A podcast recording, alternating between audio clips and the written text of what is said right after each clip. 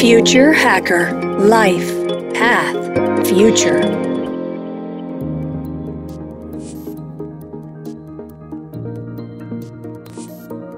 Olá pessoal, bem-vindo ao Future Hacker. Meu nome é André Chaves e temos aqui uma honra de receber o vice-governador do estado de São Paulo, Rodrigo Garcia. Rodrigo, ele é advogado, empresário com quase 30 anos de vida pública, né? Já presidiu a Assembleia Legislativa do Estado de São Paulo, passou por diversas secretarias, desde desburocratização da Prefeitura de São Paulo até o desenvolvimento econômico, ciências, tecnologia e inovação. Enfim, uma carreira pública com muita experiência que com certeza não, não terá planos né, para parar por aí. Bem-vindo ao Future Hacker, doutor Rodrigo.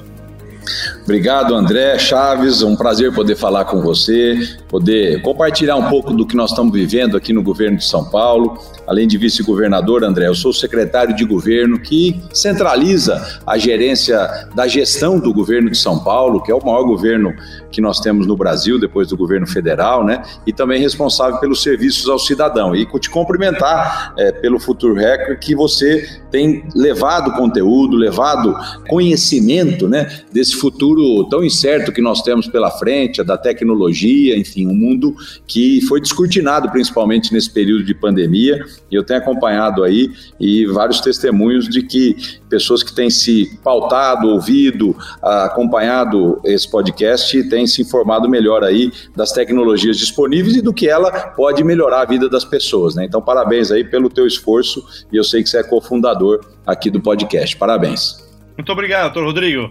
Vamos lá, doutor. Eu queria antes fazer umas duas perguntas mais, né, filosofar um pouco, né, de questões políticas, para depois a gente entrar efetivamente numa agenda, né, que hoje o governo está fazendo. E eu queria já fazer a primeira questão é, a respeito, assim, né, no, no, Brasil, né, que tem havido grande dificuldade em realizar um planejamento para ultrapassar um período de quatro anos, né, nos planos plurianuais. Por isso, o debate sobre planejamento de longo prazo no país ainda tem pouco espaço na agenda política, não só do Estado, mas né, como no próprio país, até alguns municípios. Né? É possível construir um planejamento de longo prazo, multipartidos, ou isso sempre ou é uma, uma, uma, uma utopia? André, é possível, né? Infelizmente, no Brasil, o pessoal pratica o fazejamento, não o planejamento, né?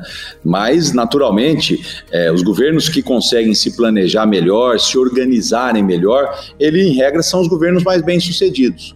E, naturalmente, existem políticas públicas que são de governo, que começam e terminam num mandato de quatro anos, e políticas públicas que são de Estado, que, independente do governo de plantão, elas são perenes. Eu acho que o grande é, segredo do sucesso é você conseguir separar bem aquelas políticas que são de governo, que têm começo, meio e fim, e aquelas que são políticas de Estado. E num período que você ocupar o cargo público você melhorar as políticas de Estado, ser mais eficiente nas políticas de Estado e conseguir implementar suas políticas de governo. Eu, apesar de ter alguma experiência pública, como você falou, fui deputado por várias vezes, fui secretário é, de Estado, secretário municipal por várias vezes, eu ainda me sinto jovem, eu tenho 47 anos, né? Então eu sempre procuro aproveitar a experiência que eu tive e tenho na gestão pública, mas conciliar essa experiência com uma inquietude permanente, de buscar sempre é, inovar, buscar sempre olhar diferentemente do tradicional as políticas públicas para a gente fazer melhor. E isso nunca foi tão importante, André, no período que nós vivemos recente, que foi o período da pandemia, né? Que tirou um pouco todo mundo da caixinha, obrigou todo mundo a pensar é, de maneira diferente, né? Para que a gente pudesse enfrentar um desafio inédito da humanidade moderna. E o governo de São Paulo teve bons exemplos a mostrar ao Brasil, ao mundo, é, em relação ao combate à pandemia. E a tecnologia foi fundamental. Eu diria que a gente acelerou alguns anos a implantação de tecnologia aqui em São Paulo, em serviços ao cidadão, em monitoramento de projetos, né? Então é difícil falar que a pandemia deixa alguma coisa positiva, né? Ela não deixa, mas se tem algum legado que ela deixa foi a aceleração da informação, dos instrumentos da tecnologia na gestão pública. Isso eu constato aqui todos os dias em São Paulo. A gente vai até falar um pouquinho sobre isso quando a gente for falar um pouco de educação, mas eu queria ainda fazer mais uma questão mais assim filosófica aí do relação política, né? A gente sabe que desde os primórdios, né, a política é uma busca incessante pelo senso comum partidário, né? Entretanto, o mundo nos mostra que a aceitação e a harmonia entre a dissonância é a forma mais construtiva de evolução, né? Afinal, a própria evolução é um acúmulo não linear de inferências, né? uma sobre a outra. Como é que a gente acredita que a gente pode ir no, no caminho oposto a esse? Quer dizer, né? De, de, de tentar cada vez mais os partidos terem é, suas visões e sendo que, teoricamente, a gente acredita que a evolução é, é a harmonia, teoricamente, entre a diversidade. Acho que a democracia, André, ela pressupõe respeito às diferenças, né? Por isso que você tem vários partidos, por isso que você tem várias opiniões, né? E, naturalmente, a democracia te pressupõe que você respeite quem pense contrariamente ao que você pensa, e procure promover um debate, um diálogo, né, para que a gente consiga chegar num consenso ou se a gente se convença que existe uma divergência. Então, a beleza da democracia é isso, né? Os partidos políticos, e a gente vive no Brasil um problema sério, né? Eles é, acabaram sendo utilizados como instrumentos de candidaturas e não mais como é, é, é, partidos que formulem políticas públicas. Hoje é difícil você olhar, por exemplo, e ver o governo feito pelo presidente Lula, que era um teoricamente um governo de esquerda, mas que fez privatização, que é, é, é fez controle de gasto público. Então, aparentemente era um governo mais liberal, mais liberal na economia. E quando você compara com o governo, por exemplo, do presidente Fernando Henrique, que deveria ser um governo mais social-democrata, também foi mais um governo liberal. Né? Então, eu diria que nada mais une os partidos do que a realidade que o Brasil vive. Então, se qualquer partido político sentar na cadeira aqui do governo de São Paulo, do governo federal, ele vai perceber que tem coisas que são mandatórias na política e na gestão pública. Tem coisas que são obrigatórias, né? Então você vai ver o governo do PT fazendo concessão, fazendo privatização, como o governo do PSDB faz, né? Então eu diria que a realidade se impõe em relação à gestão pública. E naturalmente os partidos sempre vão ter as suas divergências e tudo mais. O que a gente precisa no Brasil é reduzir muito o número de partidos, fortalecer os partidos para que aí sim eles possam ser plataformas de formulação, plataformas de discussão e bom debate de políticas públicas para que quando você ganha uma eleição, você tenha quadros no seu partido para te ajudar a governar e, ao mesmo tempo, políticas públicas e programas de governo para você implementar. Isso muito no Brasil se perdeu pela confusão partidária que nós temos, né? E a campanha ela acaba se personalizando numa figura. Ó, eu vou votar nesse daqui, não quero nem saber o partido que ele é, né? Mas a instituição partido, numa democracia madura, ela sempre será fundamental. Mas o Brasil está um pouco longe disso, na minha opinião, ainda, André. Nesse abre alas aí, só para a gente dar uma, uma, filosofada com a nossa política. Eu queria agora, em termos assim, até um pouco mais da, de gestão mesmo, né? Principalmente da parte do governo de São Paulo. Eu queria falar sobre os distritos de inovação, né? Quer dizer, existem várias iniciativas dentro e fora do país sobre os distritos de inovação. Né, só para pontuar aqui para nossa audiência, né, ele normalmente é uma área geográfica de abrangência compacta, onde instituições, conjuntos residenciais, empresas, incubadoras de empresas, etc., startups, se unem, gerando uma região propícia ao desenvolvimento de novas ideias, produtos e serviços. Né? O que falta para termos um sem número de distritos em São Paulo? Ou, ou se essa iniciativa já está nos planos de vocês? E, e se isso, teoricamente, não seria um desenvolvimento para bairros mais carentes, etc. Não, ela já está no nosso pipeline aqui e nós já estamos executando muita coisa em relação a isso, André.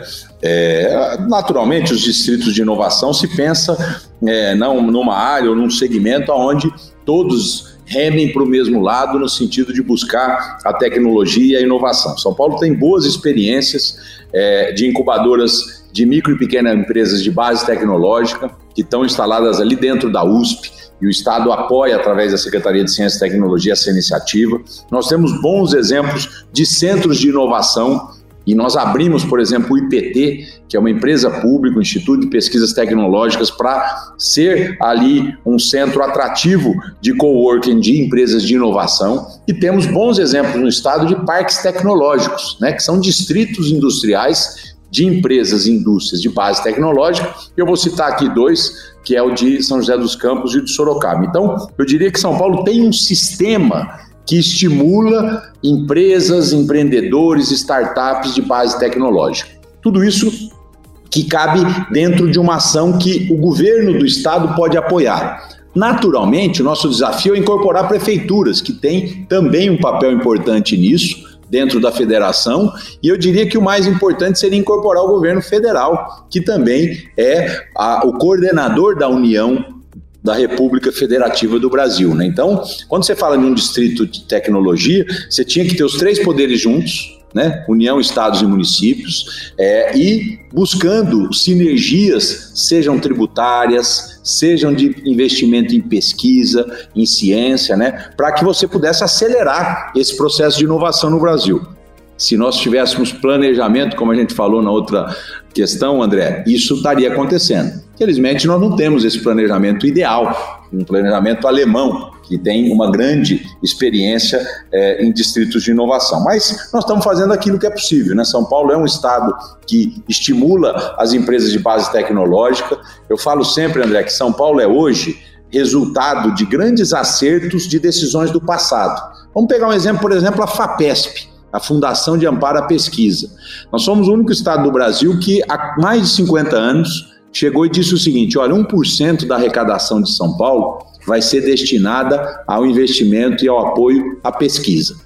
E a FAPESP cumpriu um papel fundamental na história do Brasil e de São Paulo, e principalmente no momento que nós estamos vivendo, onde o governo federal tira o dinheiro do investimento em pesquisa e São Paulo sustenta quase hoje 80% desse investimento de pesquisa no Brasil. Então a FAPESP é um grande exemplo de acertos do passado de investimento em pesquisa, em ciência e tecnologia. Outro acerto, Instituto Butantan salvou a lavoura na vacinação do Brasil esse ano. Né? O Instituto Butantan tem 120 anos, né? lá atrás, constituído, apoiado, um instituto do governo de São Paulo e que é, é, foi responsável aí por grandes inovações na área da saúde. Né? Mas tudo isso foi também feito em São Paulo e traduzido em qualificação profissional, em ações concretas de empregabilidade através de uma rede de formação técnica que São Paulo tem já há muito tempo, que são as ETECs e as FATECs as escolas técnicas e as faculdades de tecnólogos. Agora, grande, o grande desafio é como você aproveita tudo isso né, para olhar para o futuro, porque são conquistas que o nosso Estado já tem, mas nós precisamos olhar para o futuro e aí integrar tudo isso, né? Pesquisa, ciência, tecnologia, formação de mão de obra para geração de riqueza, André geração de renda, geração de empregos que remunerem bem. Esse é o grande desafio, que é você articular tudo isso e poder fazer com que isso fique a serviço da vida e a serviço da melhoria da vida das pessoas. Né? Então, São Paulo tem boas iniciativas de distritos de inovação. Volto a dizer, o nosso grande problema é que a gente vive numa federação o governo tem um papel, as prefeituras têm outro papel, a União tem outro papel, mas eu diria que o nosso estado de São Paulo já tem muita boa história para contar, né? Da microempresa de base tecnológica até a indústria com base tecnológica, da, da, da incubadora de micro e pequena empresa ao parque tecnológico. Nós já temos um sistema de inovação no estado inteiro. É aqui que se produz conhecimento com o apoio das universidades, é aqui que se pro, produz pesquisa com o apoio da FAPESP. E acho que isso foi fundamental nesse período de pandemia, né? Foram esses, é, é, essas grandes instituições, né, que apoiaram principalmente aqui em São Paulo as decisões que o governador Dória, eu e a nossa equipe tivemos que tomar, decisões difíceis, inéditas, e nós nos apoiamos nessas instituições que fazem São Paulo ser essa grande locomotiva do Brasil. Não, bem interessante, é, principalmente da FAPESP e se eu não me engano, tem um centro de inovação que é exatamente um collab, não, uma, uma parceria entre a USP, né, a IBM e a FAPESP. Então, quer dizer, esses collabs também com a iniciativa privada é uma coisa muito interessante, né? Sem dúvida, nós temos muitas é, é, é, iniciativas apoiadas pela FAPESP de pesquisa aplicada, né, dentro da indústria, dentro da empresa, além, óbvio, das pesquisas acadêmicas que são fundamentais também para o futuro de São Paulo. E uma outra experiência bacana de formação de mão de obra e até de formação de conteúdo de cursos, André, é o exemplo que a gente tem nas nossas FATECs, né? As FATECs foram para dentro das empresas e, junto com as empresas, desenvolveram conteúdos de formação técnica e tecnológica para que nós pudéssemos gratuitamente formar a mão de obra qualificada em São Paulo. Eu fui há nem 30 dias atrás inaugurar duas FATECs uma dentro do Hospital do Câncer de Barretos. uma FATEC voltada para a formação de mão de obra qualificada, porque é um curso superior de tecnólogo, dentro de um hospital do câncer que tem grande base tecnológica e de inovação. Saí de lá no mesmo dia, André, e fui dentro da Copercitos, que é uma cooperativa, a maior cooperativa de São Paulo, né, voltada à citricultura, à laranja em São Paulo. Inaugurar uma FATEC voltada para o agronegócio. Aonde? Dentro da, da Copercitos lá em Bebedouro, mostrando que a proximidade da formação, da pesquisa né, e da qualificação com o setor produtivo, ela é fundamental para a gente gerar pesquisa aplicada e com isso gerar renda e riqueza para o estado de São Paulo. Então, o nosso desafio aqui em São Paulo é aproveitar tudo isso e fazer ainda mais é, para a, o desenvolvimento da tecnologia no nosso estado. Perfeito. Eu, eu vi até, doutor Rodrigo, uma outra iniciativa que é os Centros de Mídia de São Paulo, né? Queria saber, assim, para quantas pessoas ela atende hoje e se existe já resultados concretos dessa iniciativa, né? E, e principalmente se ela já era prevista antes da pandemia ou ela foi acelerada, né? André, doutor, aqui é só você, viu? Eu queria te dizer o seguinte: é, o Centro de Mídias foi é, um desses legados que a gente fala sobre a pandemia, né? Quando veio a primeira quarentena, quando nós tivemos que fechar as escolas, né? Fechar o comércio, foram medidas difíceis, muitas vezes incompreendidas naquele primeiro momento, né? As pessoas sabiam que era pandemia por filme, usar máscara, distanciamento social, loja fechada, o que, que era isso? Apenas em filme, né? Eu lembro até que eu assisti um filme chamado Epidemia epidemia na década de 90, e no começo dessa epidemia do Covid, eu ficava assustado e lembrava desse filme. E eu sou uma pessoa acostumada, quando tem algum desafio, algum problema para ser resolvido, eu coloco todas as alternativas na mesa, desde o fim do mundo até uma solução fácil para aquele problema, porque é assim que eu oriento as minhas decisões é, é, e o meu raciocínio diante de um problema. Né? A pandemia ela nos trouxe muitos desafios e naquele primeiro momento a gente não sabia quanto tempo duraria essa quarentena. A gente olhava para a Europa, que já tinha tido a pandemia dois meses antes do que a nossa, e via ainda muitos problemas acontecendo na Europa, que depois foi para os Estados Unidos e depois chegou ao Brasil. Então a gente, primeiro, se aproveitou dessa aparente vantagem de estar com uma epidemia um pouco mais atrasada no Brasil do que no resto do hemisfério norte e aproveitava os exemplos, onde eles acertavam, onde eles erravam para tomar as decisões em São Paulo. Mas a gente já percebeu que a questão da, do ensino da escola era algo que demoraria para a gente retomar a normalidade. Então foi daí que surgiu a ideia de acelerar um processo de aula online e aí veio o centro de mídias como um equipamento fundamental para a gente dar suporte aos professores na é, aula online, no, no, na divulgação de conteúdos, e contamos também na ocasião aqui, André, com a TV Cultura, né? O fato do Estado ter uma rede de televisão, isso também nos ajudou muito a passar conteúdos para os nossos jovens. Para você ter uma ideia, o Estado tem 3 milhões e 800 mil alunos, né? É muita gente. Mais de 5 mil escolas, né? Em todos os estados em todas as cidades do estado. Então, o centro de mídia surgiu daí, olha, nós precisamos ter um equipamento aqui permanente é, para poder divulgar conteúdo é, pela internet, enfim, poder interagir, poder aperfeiçoar é, esses conteúdos. Né? Então, foi uma iniciativa importante e eu fui, inclusive, ontem inaugurar o centro de mídias, eu diria, definitivo do estado, um novo centro de mídias, porque na época da primeira onda da pandemia, nós fomos saindo, adaptando aí é, as nossas instalações para poder fazer o centro de mídias. Ontem nós inauguramos o centro de mídias definitivo, né, com toda a tecnologia embarcada, enfim, com tudo que há de mais moderno na interação. E também tivemos, é, nesse período de pandemia, André, uma oportunidade que talvez nós não teríamos se nós tivéssemos vida normal, né? Que foi ampliar muito e preparar as nossas escolas para o ensino de tempo integral. E aí eu vou te dar um número, né? Quando a gente assumiu em 2019, nós tínhamos 260 escolas no estado de São Paulo, das 5 mil, em tempo integral. Então, você transformar uma escola em tempo integral é um desafio. Normalmente você tem turma de manhã, turma à tarde, às vezes educação de jovens e adultos à noite, tudo no mesmo prédio. Então, como é que você vai dizer o seguinte? Agora esse prédio aqui é dedicado a só a turma que vai passar oito horas na escola. Então, você tem um problema físico, você tem um outro desafio que é de recursos humanos, professores para dar conteúdo durante oito horas, remuneração, enfim. Você imagina o tamanho do desafio. Mas durante a pandemia a gente percebeu as escolas fechadas, centro de mídias e aulas online. que era uma oportunidade para a gente fazer adaptações físicas e para a gente crescer as escolas de tempo integral em São Paulo. Então, para resumir essa história, de 260 escolas, André, hoje São Paulo tem 1.800 escolas de tempo integral que voltaram agora no mês de agosto, facultativo, e no mês de setembro obrigatório é, em todo o estado de São Paulo. Nós, nós fizemos praticamente vezes seis o número de escolas de tempo integral, porque a gente sabe que isso é efetivamente o que vai mudar o futuro desses jovens que estão na rede pública do Estado. Então, é o que eu falo, a pandemia não deixa nada de bom para nós, mas o legado do centro de mídias, das, dos instrumentos tecnológicos na educação e também a oportunidade de fazer esse salto no número de escolas de tempo integral é algo que eu queria destacar aqui na educação de São Paulo. Não, perfeito. Eu queria até fazer um adendo nesse legado da pandemia.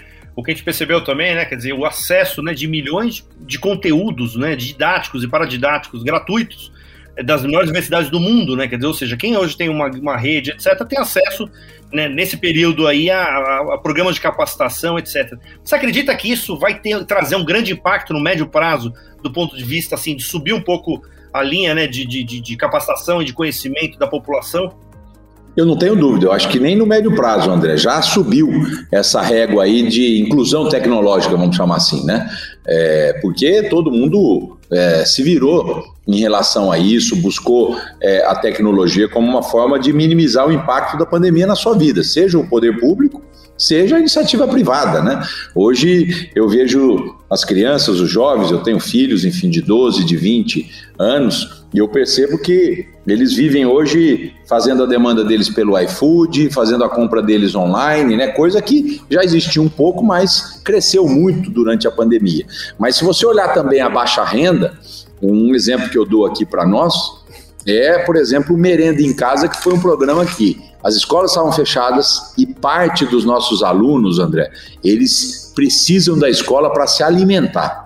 Né? Nós damos três refeições por dia, café da manhã, um lanche, um almoço, e a gente percebeu que isso estava fazendo muita falta, principalmente para as famílias mais vulneráveis. Nós corremos atrás, ganhamos gratuitamente lá do PicPay, que é aquele instrumento é, de pagamento, a oportunidade de colocar dinheiro no cartão online, né, no cartão virtual, para 700 mil alunos. Nós fizemos isso, André, em 30 dias.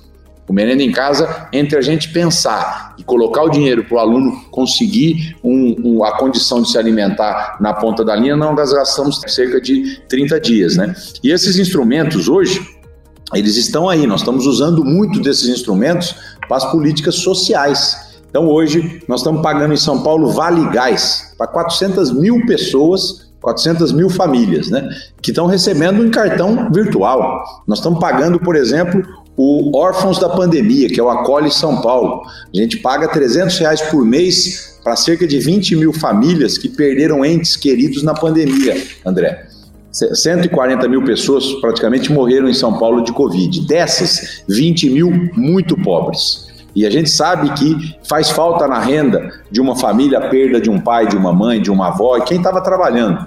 Então a gente fez esse programa e estamos fazendo tudo isso pagando de forma virtual, né, transferindo renda para essas famílias nesse momento de emergência, né? Então é uma distribuição de renda e eu diria uma distribuição criativa de renda que a pandemia nos obrigou e que São Paulo está fazendo, né? Eu poderia citar vários outros exemplos aqui. Então vamos resumir que a inclusão digital ela acelerou na baixa, na média renda, na alta renda com a pandemia. Perfeito. Agora a gente vai para o segundo bloco Nesse segundo bloco a gente vai falar um pouco de Smart Cities, né, de ESG e também de um pouquinho de futuro aí. Papo ótimo aqui com o vice-governador de São Paulo, Rodrigo Garcia. Até mais. Future Hacker Life Path Future